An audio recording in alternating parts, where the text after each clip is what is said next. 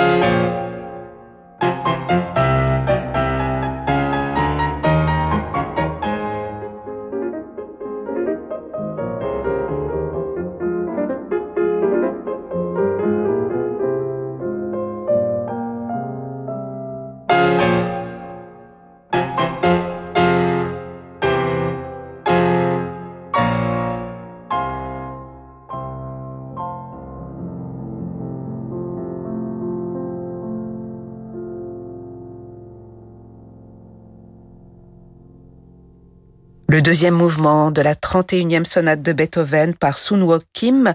Sun Kim qui jouera les trois dernières sonates de Beethoven ce dimanche, dimanche soir au Théâtre des Champs-Élysées.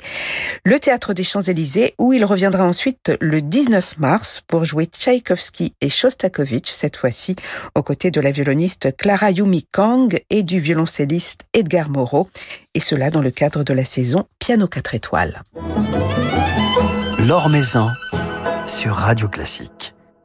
Dualita, ainsi s'intitule le nouvel et merveilleux album de la soprano Emeke Barat, tout juste sorti chez Erato. Un programme euh, qu'elle donnera en concert vendredi soir au Théâtre des Champs-Élysées et dimanche à Lyon. Un programme mettant en regard des rôles masculins et féminins écrits par Handel pour des chanteuses à une époque où le travestissement à l'opéra était une véritable tradition.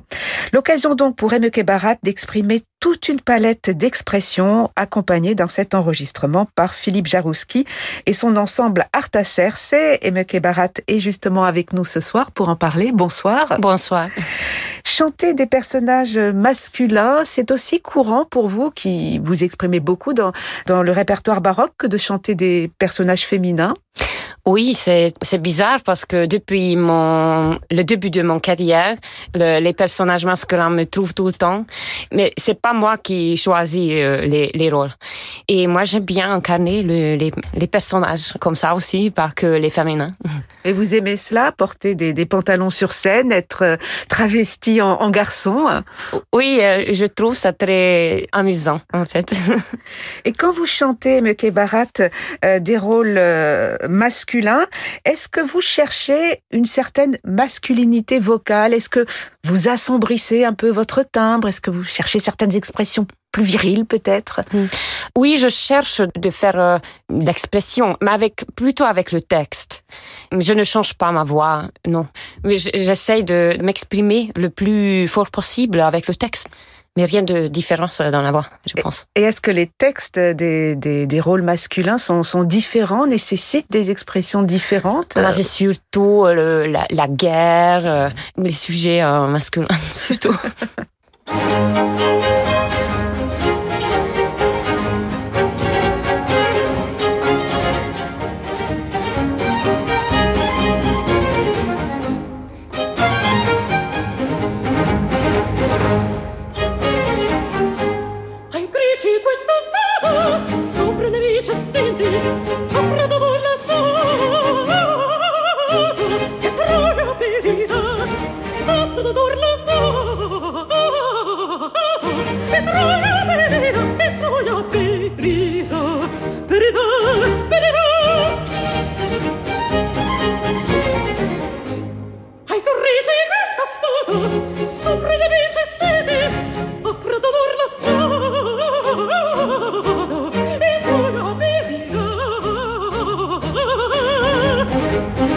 perirà, perirà, perirà, e crece questo stato, sopra nemici stiti.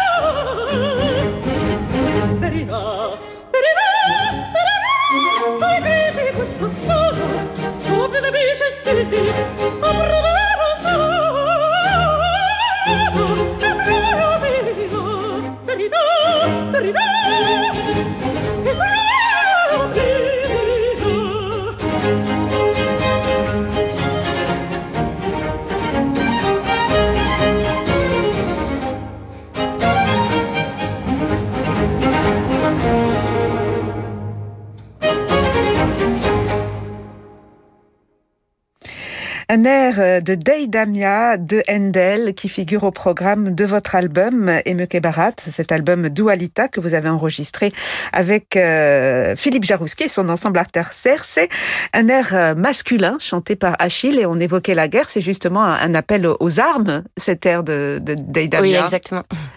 Et c'est un air qui semble très exigeant, très difficile, avec euh, un ambitus assez large d'ailleurs. Oui, on a bien choisi les, les ornements euh, dans le decapo pour montrer le tessitura euh, de la voix. C'est une air bien virtuose, bien impressionnant, je pense.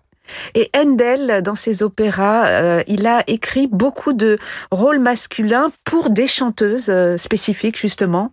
Euh, pas toutes les chanteuses chantaient les rôles masculins, mais par exemple euh, Margarita Durastanti, qui était le, probablement le, la chanteuse qui était le plus connue à l'époque, euh, une des plus connues, elle a eu une longue relation professionnelle avec Handel et il a écrit le rôle de Agrippina pour elle par exemple, mais le, le rôle de Radamisto et Sesto aussi. C'est un programme très riche, euh, très exigeant que vous avez enregistré, Meke Barat. C'est un programme qui demande une grande souplesse vocale et qui vous permet d'exprimer une très large palette d'émotions, d'aller très loin justement dans, des émotions. Euh, oui, on, a essayé avec Philippe Jarouski de choisir euh, un programme où je peux vraiment montrer toutes les, les émotions et toutes les couleurs que je peux montrer.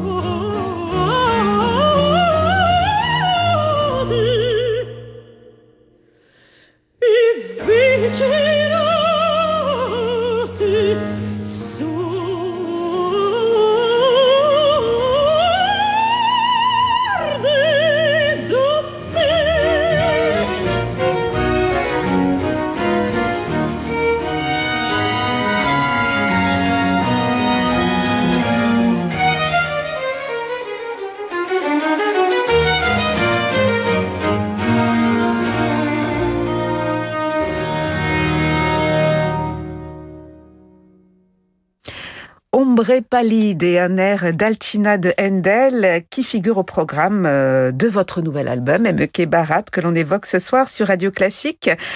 Un album enregistré avec Philippe Jarouski et son ensemble Arta Cerce. Alors, on vous écoutait ici euh, dans un rôle féminin. C'est une femme qui témoigne d'une grande force on a l'impression que chez Handel, les femmes ont un très fort euh, tempérament. C'est aussi ce que vous ressentez? Oui, probablement. Le, ces chanteuses à l'époque étaient très, très fortes comme caractère. Euh, je sais qu'il y avait une, j'ai lu les histoires qu'il y avait une rivalité entre les, les chanteuses là. Et elle était tous euh, drama queen, je pense. Donc il s'inspirait du tempérament de, de ces divas. Ouais. Alors c'est Philippe Jarouski qui vous accompagne dans cet enregistrement, Emeke Barat, à la tête de son ensemble Arta Cercé. Alors c'est un événement puisque c'est son premier enregistrement dans lequel il ne chante pas, il dirige euh, ses musiciens. Vous qui avez chanté avec lui, qui avez partagé la scène avec lui, euh, qu'est-ce que cela vous fait de, de l'avoir en face de vous? Alors vous avez collaboré ensemble pour l'élaboration de cet album, mais il vous dirige, il n'est plus votre partenaire, euh, les relations sont différentes.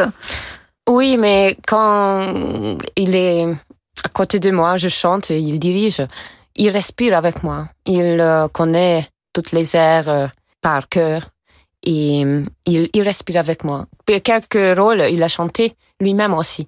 Radamisto, par exemple. Et, et c'est bien, ça me rassure quand je suis euh, sur scène avec lui. Il vous met en confiance alors Absolument. Alors vous le retrouverez sur scène vendredi au Théâtre des Champs-Élysées et dimanche à Lyon, en l'église de la Trinité. Vous allez donner le programme de, de cet album, Dualita Pas exactement.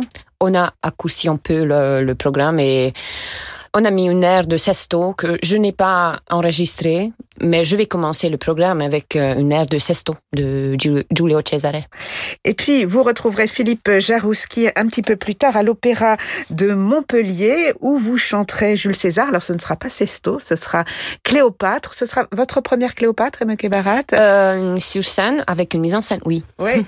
Et puis, euh, ce sera la première production lyrique dirigée par Philippe Jarouski dans La Fosse. Donc, c'est un événement important dans, dans la vie de Philippe Jarouski. C'est émouvant pour vous de, partager ce, ce moment-là? Oui, c'est pour moi, c'est un grand honneur de faire euh, partie de, de son parcours professionnel, de voir comme euh, il euh, découvre les nouvelles voies professionnelles. Et je suis très contente de faire cette production. Et c'est quelqu'un, Philippe Jarouski, qui a joué un rôle important dans votre propre parcours, Emeke Barat Absolument. On a commencé en 2014 avec l'enregistrement de Stabat Mater de Pergolèse avec Nathalie Stutzmann. Et je pense que cet enregistrement était très, très émouvant pour le, le, le public. Je reçois beaucoup de messages, en, encore aujourd'hui, ah oui. concernant cette, cet enregistrement. Voilà, donc Philippe Jarouski, que vous retrouvez ces jours-ci sur scène et puis au disque dans ce bel album Dualita. Vous serez sa Cléopâtre à l'Opéra de Montpellier euh, au printemps et puis euh, d'ici là, vous chanterez Mozart euh, à Copenhague et à Malmö, c'est oui, cela? Oui, c'est une coproduction, oui. Et ce sera Mithridate Oui, le, le rôle de Sifare. Voilà. Et en tout cas, merci infiniment d'avoir passé un moment avec nous, Emeke Barat, d'avoir fait l'effort de parler en français, ce qui nous touche particulièrement. Et on va se quitter avec tout naturellement un air de Cléopâtre. Merci beaucoup. Merci beaucoup.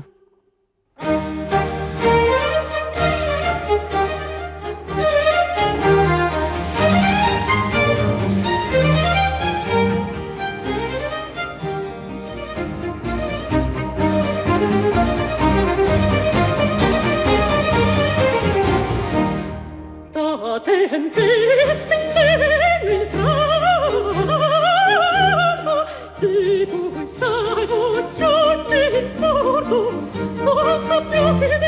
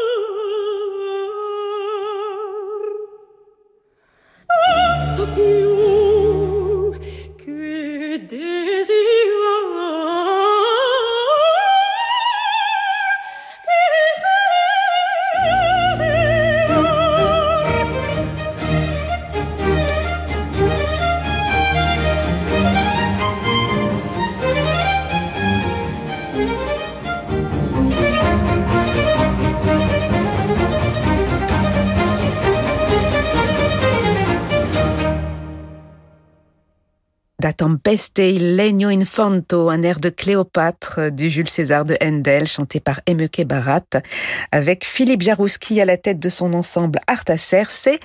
Philippe Jarouski et Arta Cerce, qu'Emeke Barat retrouvera vendredi soir, donc demain soir au Théâtre des Champs-Élysées, dans le cadre de la saison Les Grandes Voix. Et puis dimanche à Lyon, ce sera à la chapelle de la Trinité.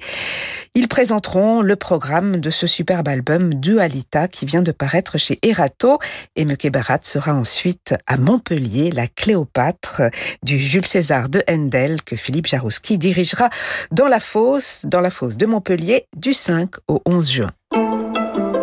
Le coup de cœur de la Croix avec Emmanuel Giuliani.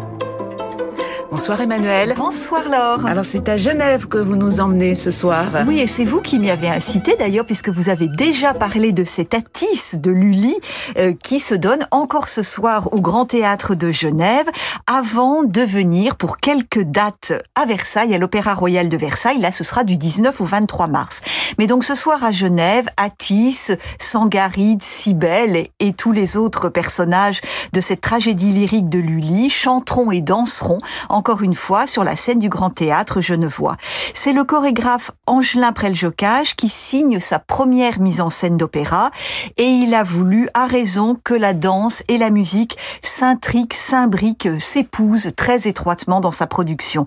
C'est une vision ambitieuse, follement travaillée par toutes les équipes, ça se sent vraiment euh, quand on est spectateur dans la salle, et une éclatante réussite sur le plan chorégraphique avec signature du grand chorégraphe qu'est Preljocage des déploiements sensuels, des pas de deux inspirés, des enchaînements à la fois mélodieux et harmonieux, exactement comme on le dit pour la musique.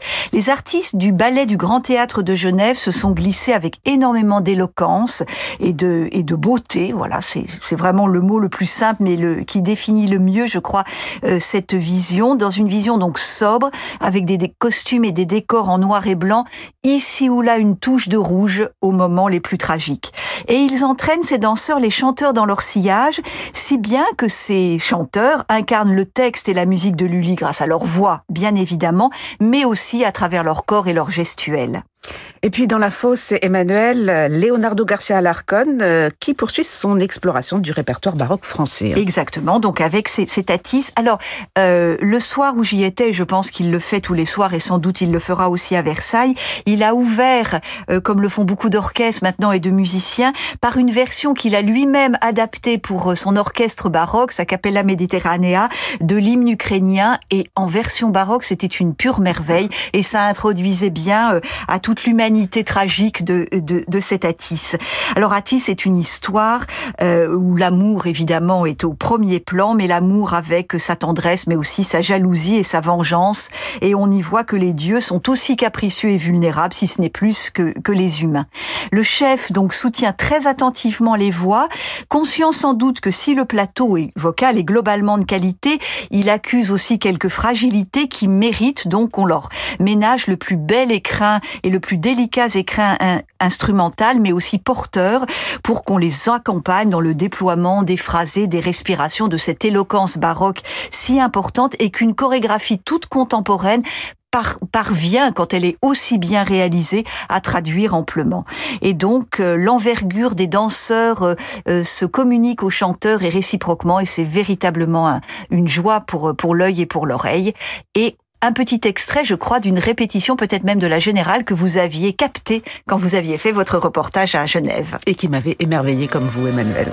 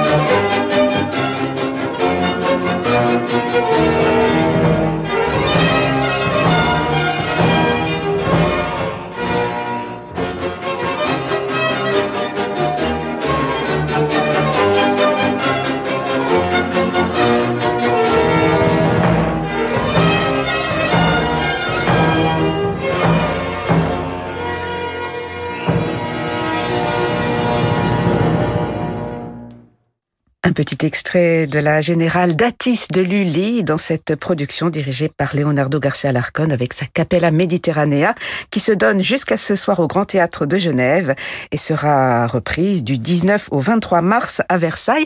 Merci beaucoup Emmanuel pour Merci ce à voyage vous, en Suisse et à la semaine prochaine. À la semaine prochaine. Merci à Marie-Ange Carré pour la réalisation de cette émission. Demain, nous serons en compagnie de Kent Nagano qui nous parlera de Bernstein, qu'il a bien connu. Bernstein, dont il dirige euh, en ce moment à l'Opéra de Paris, l'opéra A Quiet Place. Mais tout de suite, euh, votre soirée se prolonge en musique comme tous les soirs avec Francis Drezel.